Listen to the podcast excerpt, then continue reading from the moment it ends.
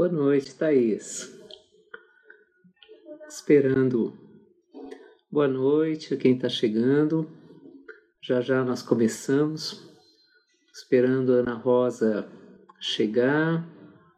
Thaís, Rafaela, Igor, Letícia.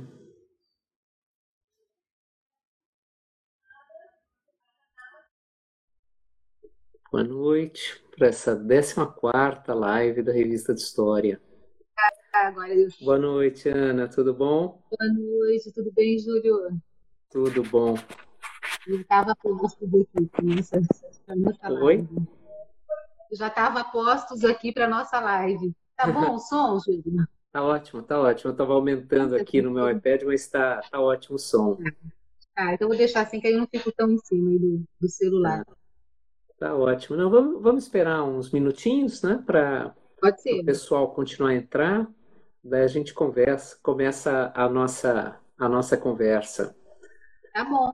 Vamos Boa noite para todo mundo que está chegando para essa 14ª live da Revista de História, que começou com uma brincadeira com o Chico Alambert e eu, acabou virando uma prática semanal.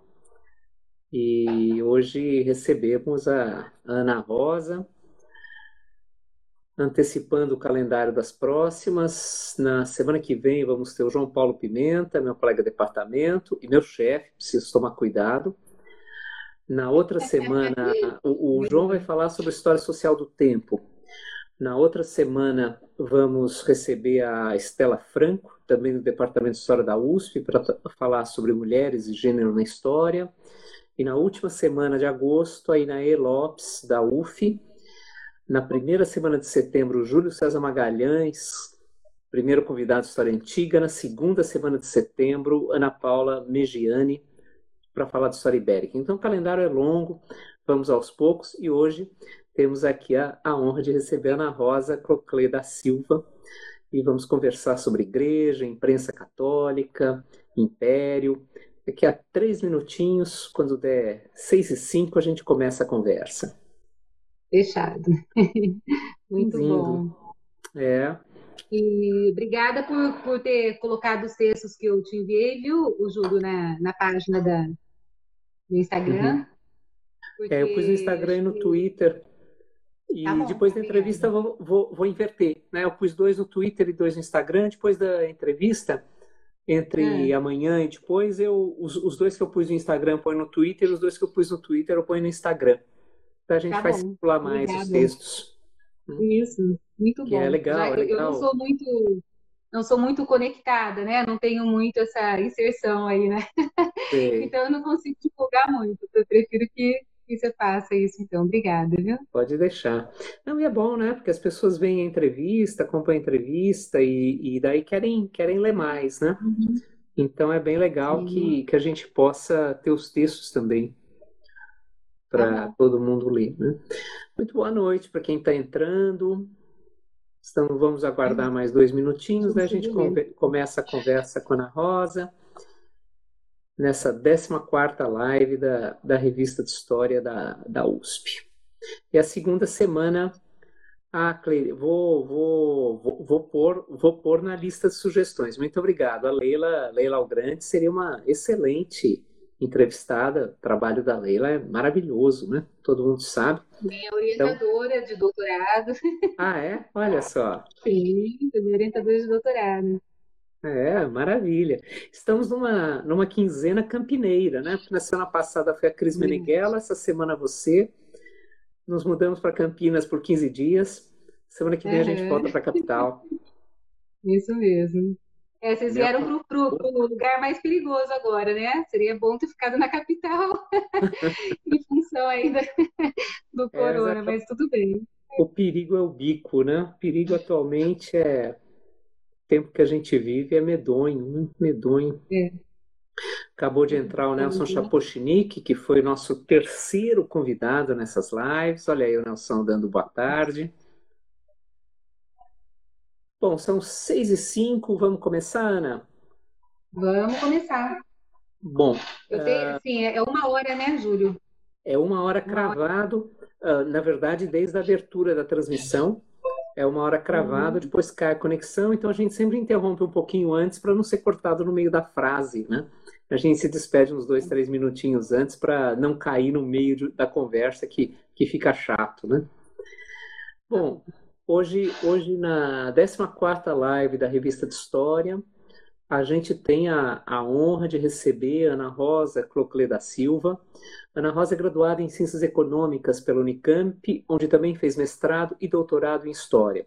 O pós-doutorado foi na História da USP, com um projeto ligado ao Grupo Brasil, Formação do Estado da Nação, coordenado pelo meu saudosíssimo colega Istvan Yankso. Atualmente, a Ana Rosa é professora da Faculdade de História e do Programa de Ciência da, Ciência da Religião da PUC de Campinas. Ela trabalha com História do Brasil Império e atua na linha de pesquisa Fenômeno Religioso, Instituição e as Práticas Discursivas, onde desenvolve estudos relacionados aos vínculos entre religião e política no Brasil, lógico, no século XIX.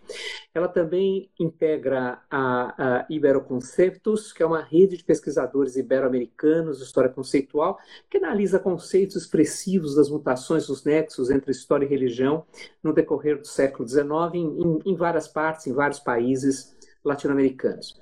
Há muitas publicações de artigos, etc., e eu destaco especialmente os livros Construção da Nação e Escravidão no Pensamento de José Bonifácio, que é de 99, o resultado da, da dissertação de mestrado da Ana Rosa, e Inventando a Nação, Intelectuais Ilustrados, Estadistas Luso-Brasileiros na Crise do Antigo Regime Português, que é de 2006 e que é derivado da, da, da tese de doutoramento.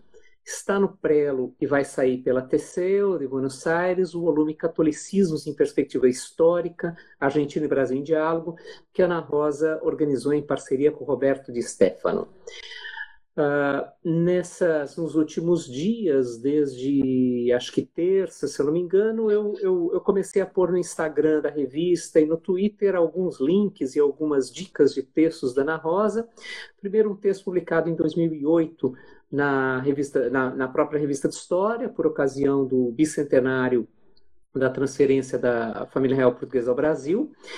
E uh, de ontem para cá, e ainda vou prorrogar isso por, por amanhã e, e, e, sábado, textos mais ligados às, daí não da revista História, mas de outras revistas igualmente interessantes, igualmente importantes, uh, textos mais ligados à pesquisa que a Ana Rosa faz hoje em dia vinculada à imprensa católica, questões da modernidade, etc., uh, questões que na prática vão ser o tema dessa nossa conversa de hoje. Ana, muito obrigado por ter aceitado o convite, por estar aqui conversando com a gente. Uh, e, e, e, ainda mais com uh, uh, fazendo isso uma hora antes de entrar em sala para dar aula. Eu não conseguiria fazer isso, então eu, eu acho absolutamente admirável que você tope dar uma entrevista e meia hora depois da entrevista entra em sala de aula, 20 minutos entra em sala de aula. Então, obrigado, obrigado duplo para você por ter topado esse convite, estar aqui hoje com a gente. Bom, Ana, você estuda mudanças, manifestações, transformações do catolicismo no Brasil do 19 e os nexos com a dimensão secular. Né?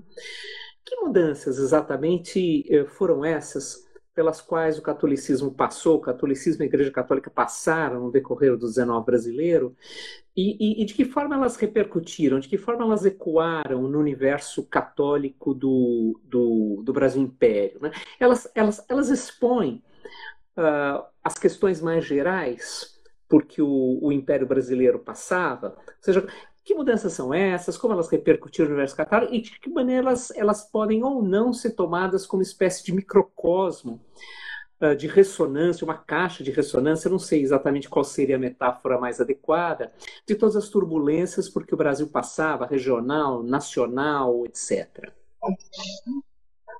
Bom, vou te responder, Júlio, mas antes eu queria rapidamente poder agradecer o convite, né? De fato, é, é um desafio essa, esse momento, né?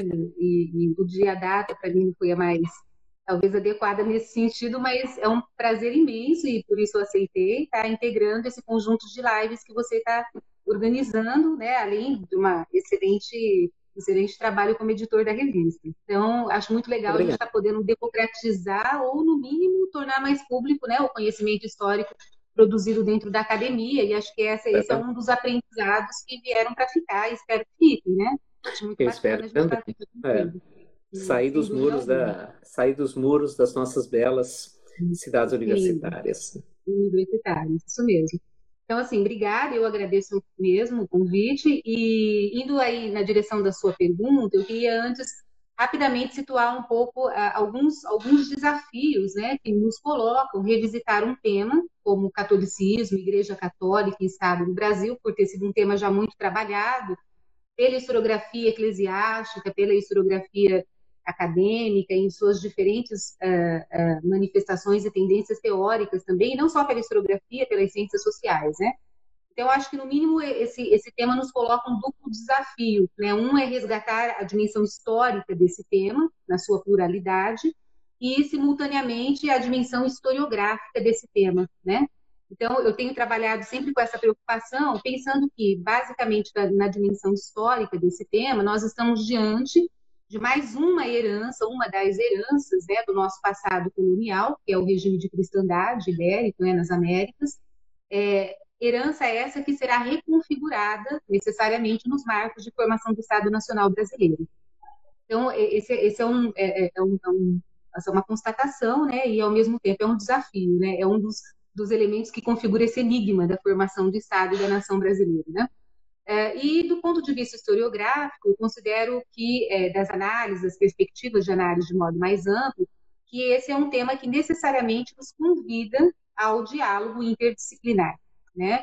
Eu estou no programa de mestrado hoje em Ciências da Religião, que por sua constituição no Brasil vem, vem se configurando como um programa multidisciplinar, e isso reforça bastante a minha perspectiva de análise em relação ao tema, né? Pela própria natureza plural do objeto, né? A tal uhum. ponto que não podemos falar em catolicismo, mas em catolicismos no plural, né? Uhum. Que é o título aí do livro que está saindo com o professor Roberto e um outro que nós editamos também aqui no, no Brasil em 2018, História das Religiões em Perspectiva, organizamos também, trabalhando um pouco com essas perspectivas da, da, da história das religiões hoje. Né? Então, é um tema que nos coloca necessariamente nesse diálogo com o conhecimento produzido, acumulado por gerações de pesquisadores, né? É, e nesse sentido, então, implica aí alguns desafios, né, com os quais nós temos que lidar, sobretudo no que toca à forte influência das ciências sociais, do paradigma weberiano dentro né, desse, desses estudos, e, ao mesmo tempo, né, eu vejo que também é um tema que nos, nos obriga a rever as escalas de observação, né, porque, por sua própria natureza também, falar de é, igreja, falar do catolicismo, é, implica tratar de um tema que, pela sua natureza, é transnacional, né? que articula, portanto, é, um conjunto de experiências históricas dessa, desses desses estados nacionais que emergem das revoluções de independência, né, no marco aí, no grande marco do século XIX, da modernidade política, mas que também, ao mesmo tempo, se articulam com né, a, a Igreja Romana nesse momento, com a Santa Sé, né? Então, nós temos aí um tema que, que nos obriga a extrapolar as escalas nacionais, que nos coloca em diálogo com outras experiências e, obviamente, nos convida a explorar a natureza dos vínculos entre essas experiências, o que torna, por exemplo, a perspectiva da história comparada, da história é. global enquanto história conectada, extremamente profícua para a gente pensar esse tema, né? É... E nesse sentido, pensar também que a dinâmica da construção do Estado Nacional, para ir um pouco mais na direção da sua pergunta, ela é ao mesmo tempo uma dinâmica política e religiosa e ela, ela, ela se cruza em vários momentos com a própria dinâmica da história da Igreja com a própria dinâmica da história eclesiástica. Né? É, na medida em que né, nós temos aí um centro hierárquico dessa igreja que se articula com o mundo católico da época a partir de uma dinâmica que faz parte da própria dinâmica histórica da igreja católica na sua constituição, que é essa sua tendência a uma permanente universalização do, catolicismo romano, sobretudo a partir de um certo momento, mas ao mesmo tempo a sua necessidade de permanente adaptação à diversidade cultural dos, dos diferentes povos, das diferentes regiões, portanto, a sua permanente diferenciação também. Né? Esse catolicismo que, ao mesmo tempo, se universaliza a partir de um centro hierárquico institucional, mas, ao mesmo tempo, se diversifica e adquire matizes muito plurais. Né?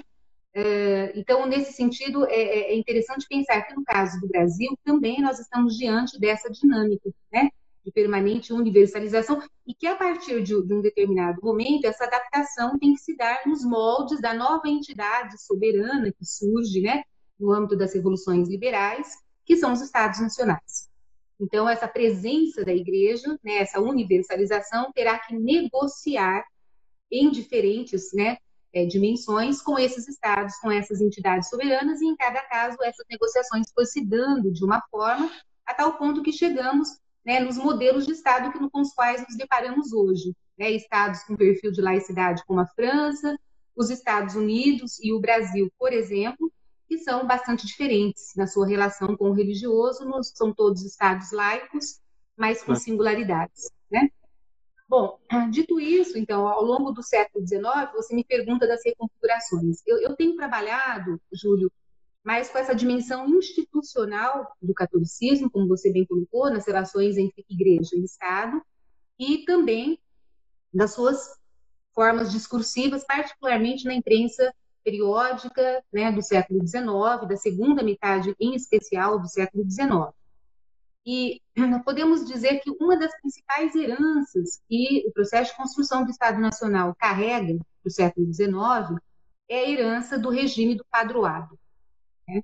O que é o regime do padroado? Ele foi instituído ainda lá no século XVI, um direito concedido no primeiro momento era uma concessão do Papa, ou dos papas, né, aos monarcas católicos, para que eles cuidassem dos assuntos religiosos no, seus, no âmbito dos seus respectivos domínios. Era um direito, portanto, que esses, esses monarcas eh, adquiriram, né, como concessão papal, de recolher tributos, né, de distribuir esses tributos para o pagamento das, das compras dos clérigos, de nomear bispos e, e arcebispos para as diversas dioceses, de interferir nos assuntos disciplinares né, da própria igreja, uma vez que os dogmáticos não, mas enfim, né, os assuntos disciplinares, e isso, no Brasil, por exemplo, ele, ele, essa foi uma concessão feita aos monarcas ibéricos, né? no caso também dos países ibero-americanos, é, esse, esse foi, essa foi uma herança. No nosso caso, especificamente, a coroa portuguesa. Então, mediante o direito do padroado, é, se legitimou, por um lado, né, praticamente a hegemonia do catolicismo enquanto religião de Estado. E isso vai ser algo que o Império também vai herdar, pelo menos até o final do século XIX. Por outro lado, isso acarretou um certo enfraquecimento institucional da própria igreja. É uma igreja que nunca esteve presente diretamente, mas foi sempre mediada por esse Estado. Né? Esse Estado que tinha algumas regalias né, em que toca esses direitos em relação aos assuntos eclesiásticos. É, quando nós transitamos, então, para a etapa do, do Estado Nacional Brasileiro, essa é uma herança, porque a religião católica se preserva, né, como a religião oficial do Estado, está lá o artigo 5 da Constituição de 1924, né? É, por outro lado, o Estado também não podia dispensar algo que é fruto desse padroado, que foi justamente o perfil de, do clero que aí vai se formando. Um clero que, ao mesmo tempo, exercia as funções sacerdotais, espirituais, né, os assuntos espirituais, mas que também era um funcionário régio, né, até aquele momento. E também isso foi reforçado, sobretudo, durante as reformas do Marquês de Pombal, né, que reforça, dentro do seu regalismo, né, essa tendência galicana daquele primeiro momento da secularização né, em Portugal, ele reforça essa subordinação institucional da Igreja em relação ao Estado. Né? Então, isso é uma herança, o Estado carrega isso, porém, como toda herança não é apenas uma herança, ela é uma reconstituição, uma reconfiguração, portanto, não é mera continuidade, há rupturas aí também nesse aspecto, né? esse padroado não era, não, não vai ser mais uma concessão papal. A partir da independência, né, antecipando-se, inclusive, Dom Pedro I, antecipando-se, inclusive, ao próprio reconhecimento da nossa independência, né, em relação é, à, à Sé Romana, antes mesmo que o Papa reconhecesse a independência do Brasil, ele se antecipa né, e reitera o padroado, não mais como uma concessão papal, mas como uma é, um atributo constitucional, né? um atributo concedido pelo povo soberano e que vai ser legitimado pela Constituição. Então, nós herdamos aí, a partir daí, uma relação institucional entre igreja e Estado que vai ser muito importante para a gente entender vários conflitos que vão se dar entre igreja e Estado ao longo do século XIX. o Estado não apenas herda algumas regalias, né, ou seja, podia interferir nos assuntos disciplinares, como também o beneplácito, né, era dado ao imperador o direito de conceder ou não o beneplácito, acatar ou não as bulas papais, né, os documentos normativos que vinham de Roma. E em vários momentos o imperador não acata. Então nós temos, podemos dizer que durante a primeira metade do século XIX, sobretudo, predomina em termos desse clero político que ascende também aos cargos é, mais centrais, né, desse estado em formação, caso, por exemplo, do Diogo Feijó, e de outros que participaram, inclusive dos conflitos da independência, que foram mandados para Lisboa para fazer parte das cortes de Lisboa, e depois vão integrar a, a, a, a Assembleia Legislativa em 23, ou as instâncias representativas provinciais, enfim, os clérigos estão aí né, disseminados, pulverizados nessa dinâmica política, a tal ponto que essas coisas de fato não se separam do ponto de vista institucional. E é, durante a primeira metade do século, basicamente predominou então esse clero de tendência, nós chamamos, né, regalistas, porque reiteravam fortemente é, o princípio do padroado, né, e defendiam, juntamente com a independência em relação a Portugal, a necessidade de uma independência a qualquer outro poder que pudesse ser um poder concorrente ao poder da nova entidade soberana, é o Estado Nacional Brasileiro. Nesse sentido, Roma também. Então, é um clero que vai defender um projeto de uma igreja católica nacional, que vai ser bastante adstrito em rechaçar a presença de ordens religiosas no país, porque também viam essas ordens religiosas como uma autoridade né, que não era nacional no país, subordinadas a uma autoridade soberana que não era o imperador. E essa tendência predomina durante pelo menos até 1837. Por quê? Porque aí é, nós começamos a ter uma reconfiguração das relações entre religião e política, que tem a ver também com uma reconfiguração no perfil desse clero que vai assumindo os cargos de destaque, sobretudo no âmbito do arcebispado nacional uma vez que nem mesmo esse clero mais institucional não configurava um corpo monolítico. Haviam diferenças e divergências né, muito, muito grandes. Basicamente, a partir aí do conturbado período regencial, né, nós temos, além do regresso conservador, também uma mudança, então, de tendência dentro dessa configuração do clero político no Brasil. O imperador, dado o envolvimento de alguns clérigos né, de tendência regalista nos movimentos liberais do período regencial, acaba privilegiando né, a ascensão, uma vez que era o imperador que nomeava, tanto para os bispados como para outros cargos, de clérigos afinados a uma outra tendência, a chamada tendência ultramontana. É um termo que vem lá da Idade Média, é, por referência aos papas fora de Roma, né? Mas que no século XIX basicamente diz respeito a esses clérigos, essa vertente do catolicismo institucional, que defende, o contrário dos, dos, dos, clérigos, dos clérigos de vertente regalista, né, um modelo de relação entre igreja e Estado, onde a igreja se, seria diretamente subordinada ao centro hierárquico da igreja, que era Roma e ao papado. O dogma da infalibilidade do poder papal se reafirma fortemente dentro dessa vertente. Então, ele substitui, né, vai substituindo e privilegiando esses, é, esse, esse, clero de tendência ultramontana nos principais é, bispados.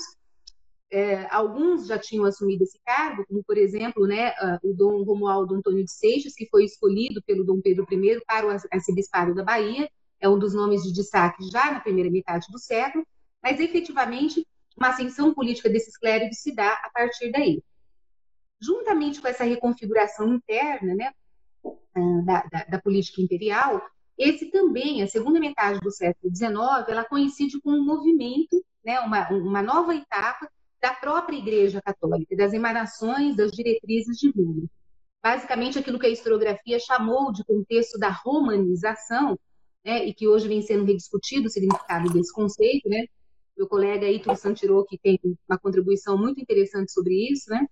Eh, no sentido de que, a partir daquele momento, e, e, basicamente durante o papado do Pio IX, né, a igreja retoma né, esse projeto centralista em moldes tridentinos e se empenha a partir dali né, num, processo de disciplinarização né, da, das igrejas católicas de todo o mundo, de fato, a partir de diretrizes que reafirmavam justamente o papel, esse centro hierárquico da igreja, a subordinação das igrejas nacionais a Roma e o dogma da infalibilidade papal. Então, o que nós temos nesse momento é que, se por um lado esse clero está sendo favorecido no Brasil pelo imperador, porque também era um clero que defendia a monarquia, né? então, nesse sentido, ele era muito bem-vindo, por outro, também ele está defendendo cada vez mais a subordinação dessa igreja né, do seu, dos assuntos eclesiásticos no Brasil às diretrizes de Roma. E isso vai uhum. entrar em conflito progressivamente, né, e, e acho que o momento principal desse conflito que esgarça esses diferentes projetos é a questão religiosa, entre 1872 e 75, isso vai entrar em conflito com o regalismo imperial. À medida, então, em que o papado passa a emitir documentos que são rechaçados, que, que são vetados uh, pelo imperador, uma vez que estava em vigência lá o beneplácito, uh, isso vai se chocar com as prioridades desse clero ultramontano que vai ascender no nível dos bispados. Por exemplo, né, o Dom Antônio Macedo Costa, no Pará. Por exemplo, o Dom Vital, em Pernambuco, que, aliás, são os dois bispos que estarão diretamente envolvidos na questão religiosa. E por quê? Porque justamente nesse momento, durante o papado né, do Pio IX, e aí vem o título da nossa conversa hoje, né, da live que você colocou, a, o Papa, o Pio IX, em 1864, emite é, uma encíclica, né, a encíclica Quanta Cura, e anexa essa encíclica os sílabos de erros, onde ele listava, portanto é a postura oficial da Igreja, né, 80 supostos erros da modernidade, condenando, por exemplo, a maçonaria, o liberalismo, a liberdade de consciência, o protestantismo como falsa religião e assim por diante. O que acontece? Esse, esse clero ultramontano que está ocupando os principais postos, né, os bispados, e que também está, né, é, obviamente, ocupando postos na política, embora de forma não muito expressiva, como foi o caso regalista na primeira metade, ele vai acatar as determinações né, do Papa, ao passo que o imperador não dá o seu beneplácito. E aí o conflito da questão religiosa, que tocava justamente na presença de maçons dentro da igreja, das irmandades, vai ser a, a, a fagulha que vai, de fato, esgarçar esse conflito. E daí em diante se abre, de fato, uma ruptura entre igreja e Estado no Brasil, não ainda do ponto de vista institucional, porque o, padroado permaneceu até o final do Império, mas do ponto de vista de defenderem projetos bastante opostos, né? Então, essa, essa, esse é um outro momento do esgarçamento dessas relações, né? Esse clero ultramontano passa a adotar uma, uma postura é, francamente antiliberal, né? Isso está muito claro na atuação através da imprensa, e justamente porque eles vão perdendo papel político e legitimidade política nesse momento, a partir da questão religiosa, sobretudo, é que eles vão investir maciçamente e num contato, em formas de contato direto com a sociedade, visando moldar as consciências. Por isso a imprensa acaba sendo um ator fundamental. Isso se desdobra, e aí acho que a ruptura principal ainda no século XIX é a, vem com a República, e antes mesmo da Constituição, né, já com o decreto de 7 de janeiro de 1890, pelo qual chega ao fim o padroado, finalmente, né, se rompe esse, esse regime do padroado ali, mas também é instituída a liberdade religiosa no país, a liberdade de culto às outras religiões. E aí esse é o momento, então, em que a igreja, a religião católica, né, o catolicismo, deixa de ser uma religião oficial, uma religião do Estado. Ainda que tenha permanecido por todo o período republicano como modelo e referência para aquilo que foi sendo normativamente assumido como religião, né, permitido como religião no país. É. Os trabalhos da professora Paula Monteiro, do de um BL tem mostrado muito como que isso, esse caminho foi, foi bastante conflituoso. Né? Então, acho que esses seriam assim alguns principais momentos, se a gente Sim. quisesse traçar uma, né, uma linha assim do, da, da, dessas influências e desses momentos mesmo que fica muito visível, né, os atritos entre igreja, Estado, religião e política no Brasil, né? Tá. Então, Uh, Ana, eu, eu ia justamente, você citou duas vezes, e é, é um dos centros da sua pesquisa, a questão da imprensa católica, né? Essa imprensa que, de um lado, dialoga com a alta hierarquia da igreja, e do outro lado, com os fiéis. Né? Quem eram os leitores de, dessa imprensa e, e, e, qual era o alcance dela? E daí eu aproveito também para juntar uh, questões que vão mais ou menos pelo mesmo caminho, não, não da imprensa, mas uh, lançadas aqui nos comentários pela Bianca e pelo Edson, acerca da presença de marcas ilustradas nesse clero, uhum. quanto circulam as uhum. ideias ilustradas, seja nesse clero, seja nessa imprensa. Né? Uhum. Com quem essa imprensa fala e qual é o alcance dela? Muito bom. É, esse é um desafio também para quem pesquisa a imprensa periódica do século XIX, né? É, uma coisa lê, é o né? conteúdo, né? né? É. Outra coisa é a recepção e quem, quem é o público receptor disso e como recebe, é. né? Eu acho que a história do livro, da leitura, tem avançado muito, né? Nesse sentido, para gente, a gente ter instrumentos para pensar isso e tem muita coisa a ser feita ainda.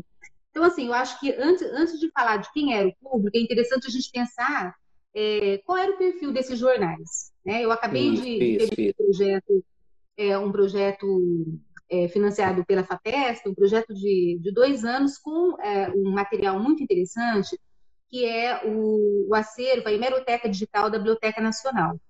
A Biblioteca Nacional tem um acervo riquíssimo de periódicos do século XIX, e o meu projeto foi com os jornais católicos que estão lá no acervo é, organizado, reunido pela Biblioteca Nacional.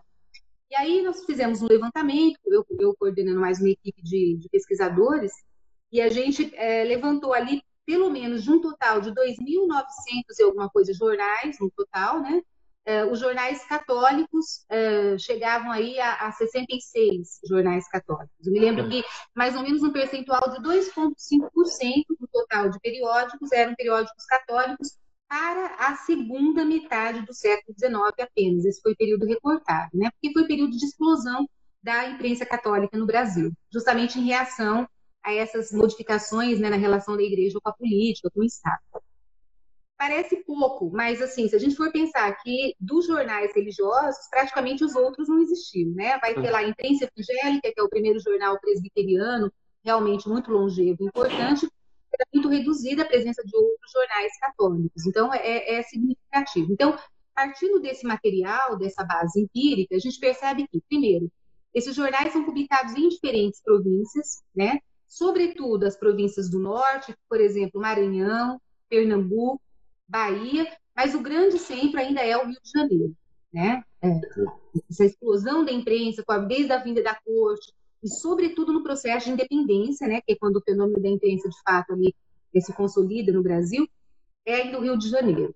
É, outra coisa, são é, jornais de curta longevidade em geral, porque eram muito difíceis e precárias as condições de financiamento desses jornais.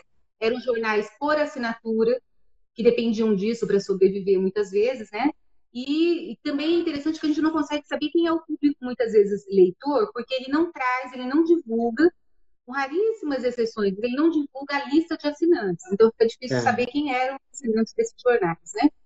São jornais é, de periodicidade ou dominical, semanal, ou às vezes quinzenal. Em alguns períodos, justamente onde os conflitos, né, as coisas ficam mais aceleradas, as transformações estão mais aceleradas, eles acabam sendo editados até três vezes por semana, ou no caso de um dos jornais que é o mais ultramontano e o mais longevo, que é o jornal O Apóstolo, ele foi editado entre 1866 e 1901, né, período bastante. Ele bastante chegou a ser editado muito tempo. Né? Ele chegou a ser editado é, diariamente, né, em alguns momentos mais acirrados aí da, das questões. Então, assim, a gente percebe que esse é o perfil do jornal. O que, que ele veiculava? Então, aí, interessante, porque a imprensa católica, ela acaba cumprindo esse mesmo papel, né, da universalização e adaptação do catolicismo. Porque, por um lado, esses jornais divulgavam as normativas que vinham de Roma, é, os documentos papais, né, davam também informações sobre o que se passava no mundo católico da época, lógico, né, tinha lá um setor de notícias né, é, estrangeiras, né, então isso estava presente em quase todos esses jornais, divulgavam é, cartas pastorais né, de bispos de, é, no Brasil, divulgavam, na verdade, sermões, é, todo um trabalho de disciplinarização, quase como que uma extensão do público, né, também, mas também, né, esses jornais filtravam muitas dessas questões à luz das prioridades provinciais, das paróquias, das dioceses. Então, ele também faz esse movimento né, é, de universalização e adaptação do próprio catolicismo romano naquele momento. Então, assim, e quem lia esse jornal? Né, esses conteúdos, quem lia efetivamente esse jornal, essa imprensa? Aí a gente tem que pensar quem era o público leitor no século XIX, de modo mais amplo. A gente sabe que o século XIX teve uma ampliação, primeiro, dos espaços de sociabilidade. Então, né, os novos locais de leitura, livrarias, tipografias, alguns desses jornais, como por exemplo o Apóstolo, tinha uma tipografia própria na Rua do Ouvidor. Né? Uhum. Então, assim, era um jornal que estava ali no centro da, da, da, do, desse espaço público, né, que é trazido é, com, a, com, as leituras, enfim.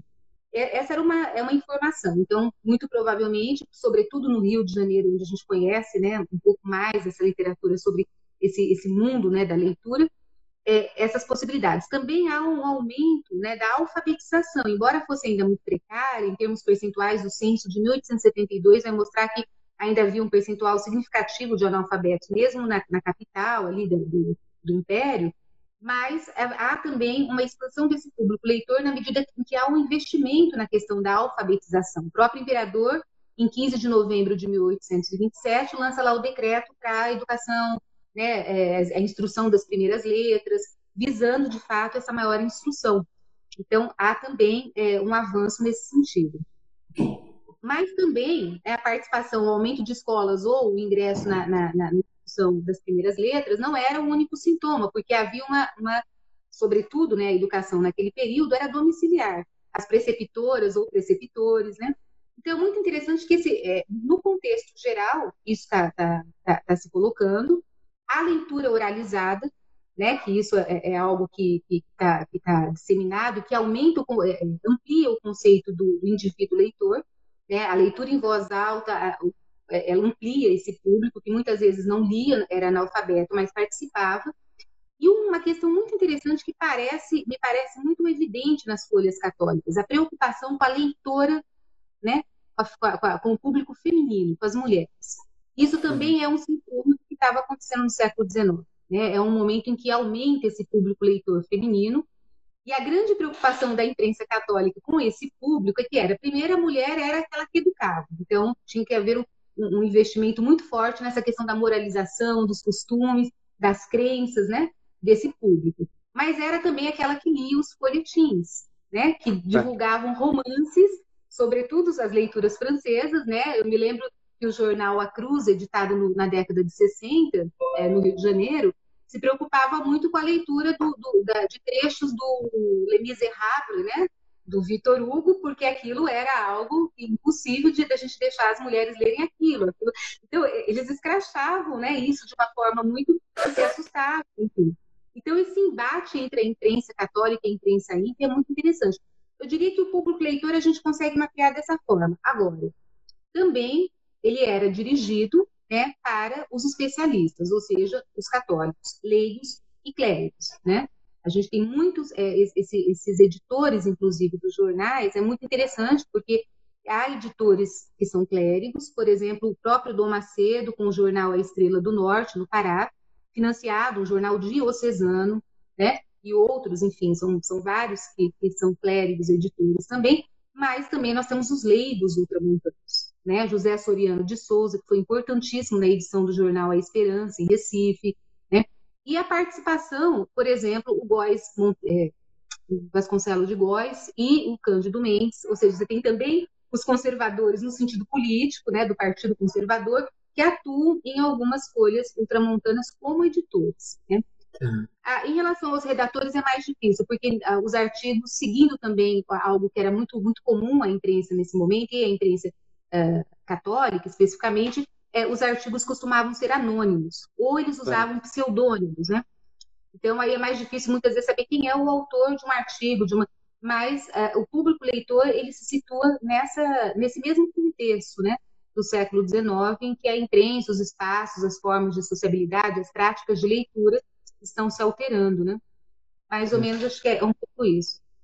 Maravilha. Você, você, na verdade, ao falar, já respondeu a uma pergunta da Bianca, já, uh, já, já repetiu que o apóstolo é do Rio e respondeu também a questão da M. Clery sobre a presença das mulheres nessa imprensa. Só uma curiosidade, uma, a Carol Siqueira pediu para você repetir, por favor, as datas de circulação do apóstolo, de quando a quando ele circulou. Ele foi editado de 1866 a, ele, ele atravessa, ele vai até o período republicano, até 1901. Um, é um jornal não é? De folha, é tempo, não é? É tempo para chuchu. E é, um, e é um jornal, assim, o Júlio, que pela, talvez até pela própria longevidade, mas ele é um dos mais ultramontanos, né? Porque nem todo jornal católico necessariamente segue assim tão, tão é, ortodoxamente, né? Essa, essa vertente mais ultramontana. Mas esse é um jornal que daríamos para caracterizar assim. Né? Então, tá. ele, ele, é muito representativo dessa amostragem da qual eu estou falando, né? Certo.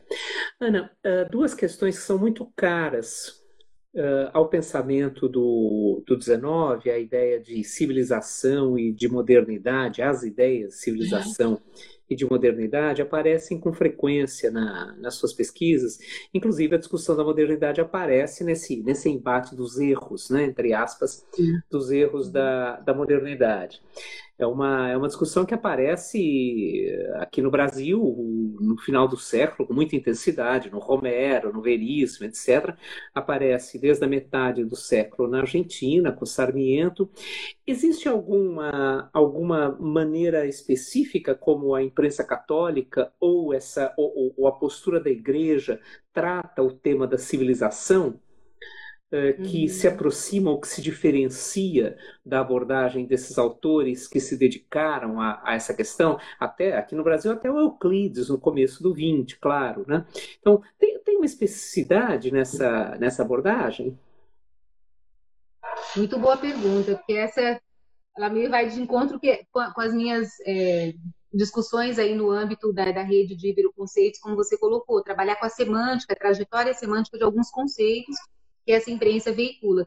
E, sem dúvida alguma, não só no caso da imprensa católica, que, que a gente está discutindo hoje, mas o conceito de civilização, né, como já vem sendo discutido por vários pesquisadores, ele é um dos, dos conceitos que mais fortemente expressa, desde o século XVIII, meados do século XVIII, e sobretudo no decorrer do século XIX, no mundo ocidental, de modo mais amplo, as mutações né, processadas é, do ponto de vista das transformações, do advento da modernidade política. Né? Então, esse foi um conceito que, de fato, mobilizou, é, não à toa, a despeito das suas matrizes mais francocêntricas né, desse conceito, tanto na perspectiva normativa, valorativa ou descritiva, né, ele comporta uma série de dimensões, mas não à toa desde muito cedo ele também foi sofrendo adaptações, ao mesmo tempo que ele se generalizava, o que é a qualidade de um conceito, inclusive, né? Para ser um conceito tem que ter esse potencial de generalização, já claro. diria Kozelek, né? Mas ele também vai se diferenciando. Então, na Alemanha, em breve surge o conceito de cultura, cultura, né? Para fazer esse contraponto. E, e, e aqui no mundo ibero-americano, nós podemos dizer que é, uma das principais associações do conceito de civilização vem com o conceito, né, seu conceito quase que correlato, podemos dizer, de cristianismo. A tal ponto que esse par civilização-cristianismo ele configurou uma tônica mesmo é, da, da, ideia de civilização no mundo uh, ibero-americano e não necessariamente é, apenas na perspectiva ultramontana da qual a gente está falando aqui, né? É, o que, que acontece? No Brasil, na verdade, o conceito de civilização nunca, aliás, o, o, o, a religião, e especificamente o catolicismo, nunca deixou de ser visto como um ingrediente civilizatório necessário, inclusive, à coesão social e política, desde o nascimento desse Estado, isso está colocado. Tanto assim que o próprio José Bonifácio, pensando na questão da civilização dos índios, naquele projeto que ele encaminha para a Assembleia Constituinte de 23, ele retoma né, o método jesuítico da catequese. Depois, toda aquela geração que ingressa no, IHGB, e ali sim nós temos uma herança ilustrada, mas também já né, uma, uma, uma informação, uma orientação, desculpa, romântica do romantismo muito forte, em busca da especificidade dessa identidade nacional, ali novamente a questão indígena é tratada pela questão da, da, civilização dos bárbaros, selvagens, indígenas, era vista pela lente da catequização. Então isso nunca foi abandonado, essa, esse, esse enlace aí com a, com a, questão do catolicismo. O que acontece é que na segunda metade do século XIX, principalmente nesse momento dos embates, década de 60 e 70, é, outras clivagens atravessam o conceito de civilização, né, que não apenas esse. Por exemplo, a clivagem racial. Né, como nós sabemos, foi uma, uma clivagem fundamental para se pensar o conceito de civilização. E, né, e, a partir dessa clivagem racial, sobretudo, mas também a partir do conceito de progresso associado à civilização e, consequentemente, o binômio é, progresso-cristianismo vai surgir aqui também, a partir dessa clivagem racial, há todo o investimento né, na, na vinda daquele que seria, então, o imigrante, né, capaz de trazer a civilização. E naquele momento havia uma associação, né, o mais civilizado com aqueles países que eram tomados como modelo e como referência, e que por coincidência também eram protestantes. No caso, por exemplo, né, é, a imigração da América do Norte ou de alguns países da Europa, os morávios, enfim. Isso se frontalmente com essa perspectiva ultramontana. Como trazer imigrantes protestantes, né, na, na medida em que esse protestantismo também passa a ser associado na chave, à chave do progresso e da civilização, uma vez que isso chocava com a religião oficial do império. Né? Então, isso começa a ser visto nesse discurso ultramontano como não só anticonstitucional, portanto, era um problema que era politizado, né? porque se chocava com a religião oficial, mas era visto como um erro, ou mesmo como uma heresia, né? um termo que era usado na época, mas no sentido de erro, né? porque era uma falsa religião. E aí, qual é o sentido, então, de civilização na sua vertente ultramontana, que vai ser amplamente veiculado por essa imprensa da qual a gente está falando? É a civilização cristã. Né?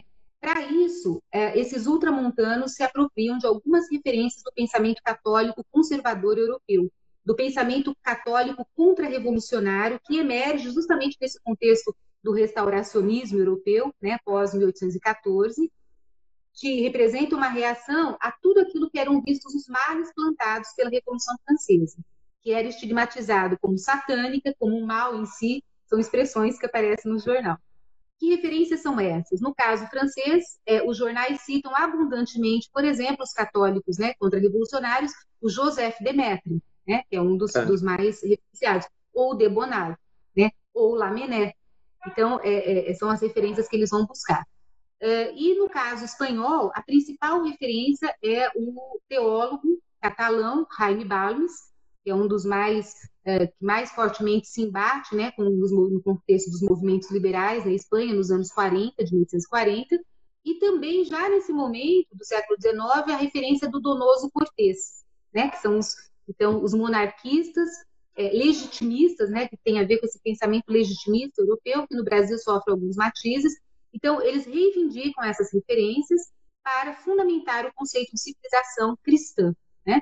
E é muito interessante, porque aí eles utilizam, citam, algumas das obras desses autores são vendidas nas principais livrarias, então os jornais católicos anunciam né, com preço, com o Jaime Barnes, praticamente todos, os livros, toda a obra dele foi anunciada, por exemplo, no jornal O Apóstolo. É impressionante como é a referência mais usada para o conceito de civilização eles não se colocavam contra a ideia de uma civilização moderna. Qual era o principal embate? Eles negavam que pudesse haver, né, naquele, uma civilização antiga versus uma civilização moderna. Por quê? Porque o ingrediente civilizador e o agente civilizador era o catolicismo e a igreja, respectivamente.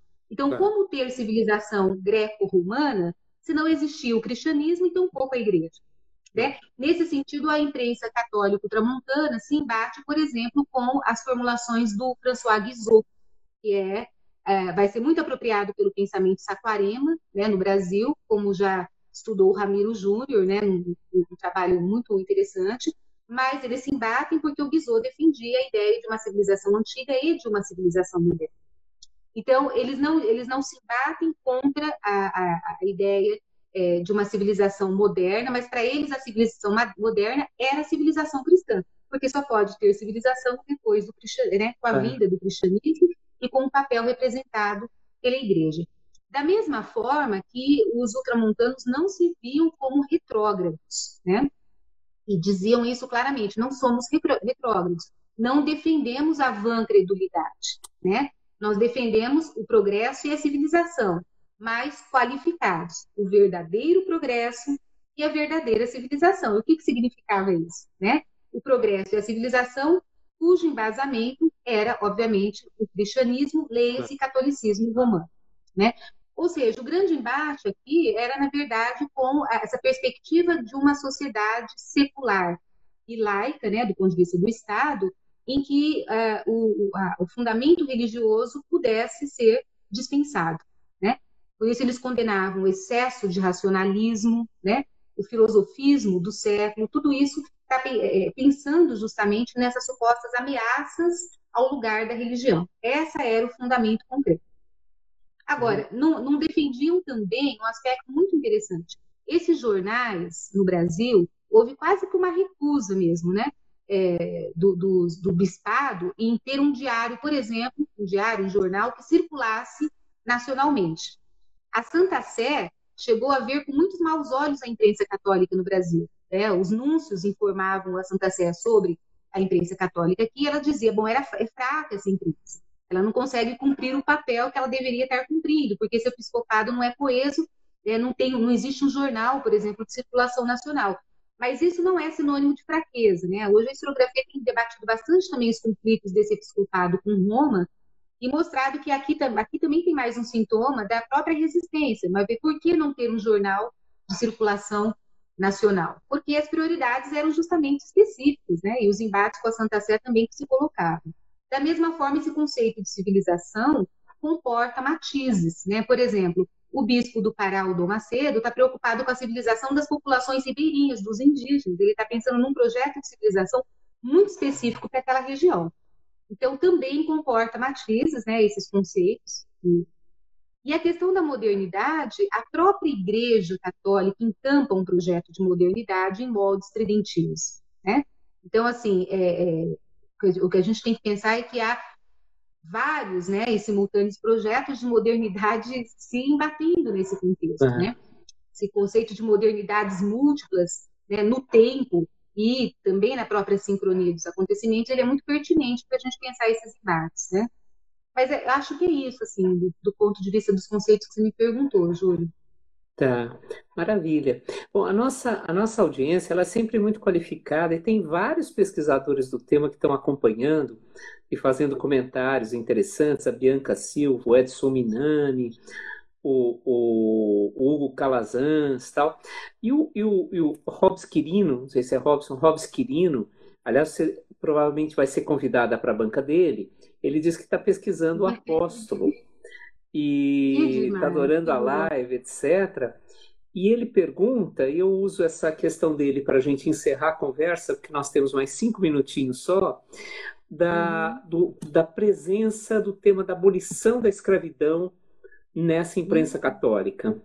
Muito bom, excelente. Olha, é, é, depois eu quero é, o meu contato para a gente conversar. Gostei de saber que tem gente estudando o apóstolo. É, aparece é, nessa imprensa, né? Eu não estudei especificamente o tema da escravidão, mas é um prato cheio. Tem alguns artigos também que já debateram com essa discussão no próprio apóstolo.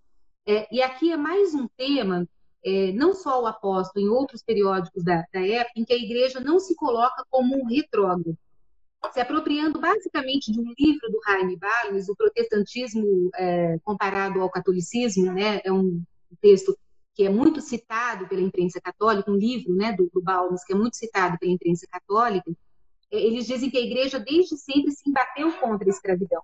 E, portanto, a abolição representa um triunfo e, e se dá graças à própria atuação da igreja. Então, é muito interessante que eles negam todo o passado de legitimação, né? e, obviamente, se colocam também a favor da abolição, assim como, como eles não vão se embater contra a República a partir da proclamação da República. Né? O grande problema deles com a República não era com a República em si, até porque as relações com a monarquia já estavam muito Garçada. fragilizadas. Mas vai ser com o decreto de liberdade religiosa, esse era o problema, né? Então, assim, é, acho que esse é um, é um filão, assim, viu, da imprensa católica, eu me esqueci o nome da pessoa que falou, mas que merece ser olhado com bastante atenção. E acho que nessa chave mesmo, assim, como que a igreja se posiciona, né? Ela reconstrói uma narrativa sobre a questão da escravidão, se colocando como um ator disso também, da abolição, né? Um ator desse, disso que era um sintoma do progresso, da civilização, da justiça, da moralidade, tudo aquilo que vinha associado ao próprio conceito, né? Ah, que maravilha. Bom, tem uma pergunta do Felipe sobre a relação da Igreja Católica com a religiosidade, o catolicismo popular. O problema é que só se você conseguir responder em dois minutos, porque é, o, é mais ou menos o que a gente indicar, tem. Pode ser? Ah, claro. Essa é outra discussão riquíssima, né? Eu acho que a, a Marta Abreu, lá no Império do Divino, já falou muita coisa, inclusive falando do apóstolo lá naquele livro, tá? Ela, ela discutiu o apóstolo também. E assim, é, basicamente, a Igreja Romana vai, né, as orientações, as normatizações da Igreja Romana, em vários momentos se chocam com aspectos da religiosidade popular do Brasil, né? Isso é, isso é sabido. E o que a gente vê, por exemplo, eu orientei um trabalho sobre o, o núcleo jesuíta que se instala em Itu, né, na, nesse retorno das ordens religiosas, que também serão atores do ultramontanismo. E o que eles fazem? Muitas vezes eles abraçam esses aspectos da religiosidade popular, uma vez que é impossível negá-los, né? Mas é, dá, é, é dá um, um, marco é, institucional para isso, né? institucionaliza aspectos, portanto legitima, mas a, tentando sempre colocar essa, essa condição de que era algo institucional, portanto era né, a Igreja Romana e, obviamente, o Episcopado que acabava aceitando esses aspectos, uma vez que era impossível negá-los. Então, também tem aqui uma dinâmica bastante conflitiva, da religiosidade popular, do catolicismo popular, né, se a gente quiser usar um pouco essa expressão, é, nesse sentido. Não dava para negar, mas era necessário, né, de alguma forma, é, se adaptar. Aí vem dentro tá. da dinâmica da adaptação que eu estava falando. Tá? Tá. Bom, Ana, muito obrigado. Muito, foi, foi ótimo. Muito obrigado. Uh, antes, antes da gente encerrar, eu quero lembrar a todos que na semana que vem o João Paulo Pimenta, do Departamento de História da USP, vai falar sobre História Social do Tempo. Daqui a duas semanas, a Estela Franco, também do DH USP, vai tratar de mulheres e gênero na história. Daqui a três semanas, a Inaê Lopes vai falar sobre questões ligadas às tradições de origem africana. A Inaê é da UF Federal Fluminense. Ana, super obrigado, super obrigado. Eu que agradeço. Obrigada. Um prazer ter você aqui. E depois, enfim, há várias pessoas agradecendo, elogiando a live, várias pessoas pesquisando, isso é muito, isso é muito bacana também, né? Pode mandar para mim obrigado. duas perguntas, se quiser, pode me mandar pelo e-mail e depois eu, eu retorno. Tá bom. Feliz. Super tá? obrigado, Ana. Eu e boa agradeço. aula, que daqui Beijo a pouco você tem aula. Obrigada, vou correr lá. Obrigada, viu, gente? Tchau, tchau. E abraço, muito obrigado para todo mundo que acompanhou essa entrevista, que daqui a pouco está disponível no IGTV e daqui a uns dias no YouTube e no Spotify. Tchau, tchau. Obrigado, Ana. Obrigada. Obrigado, beijo. Até mais. Beijo, tchau.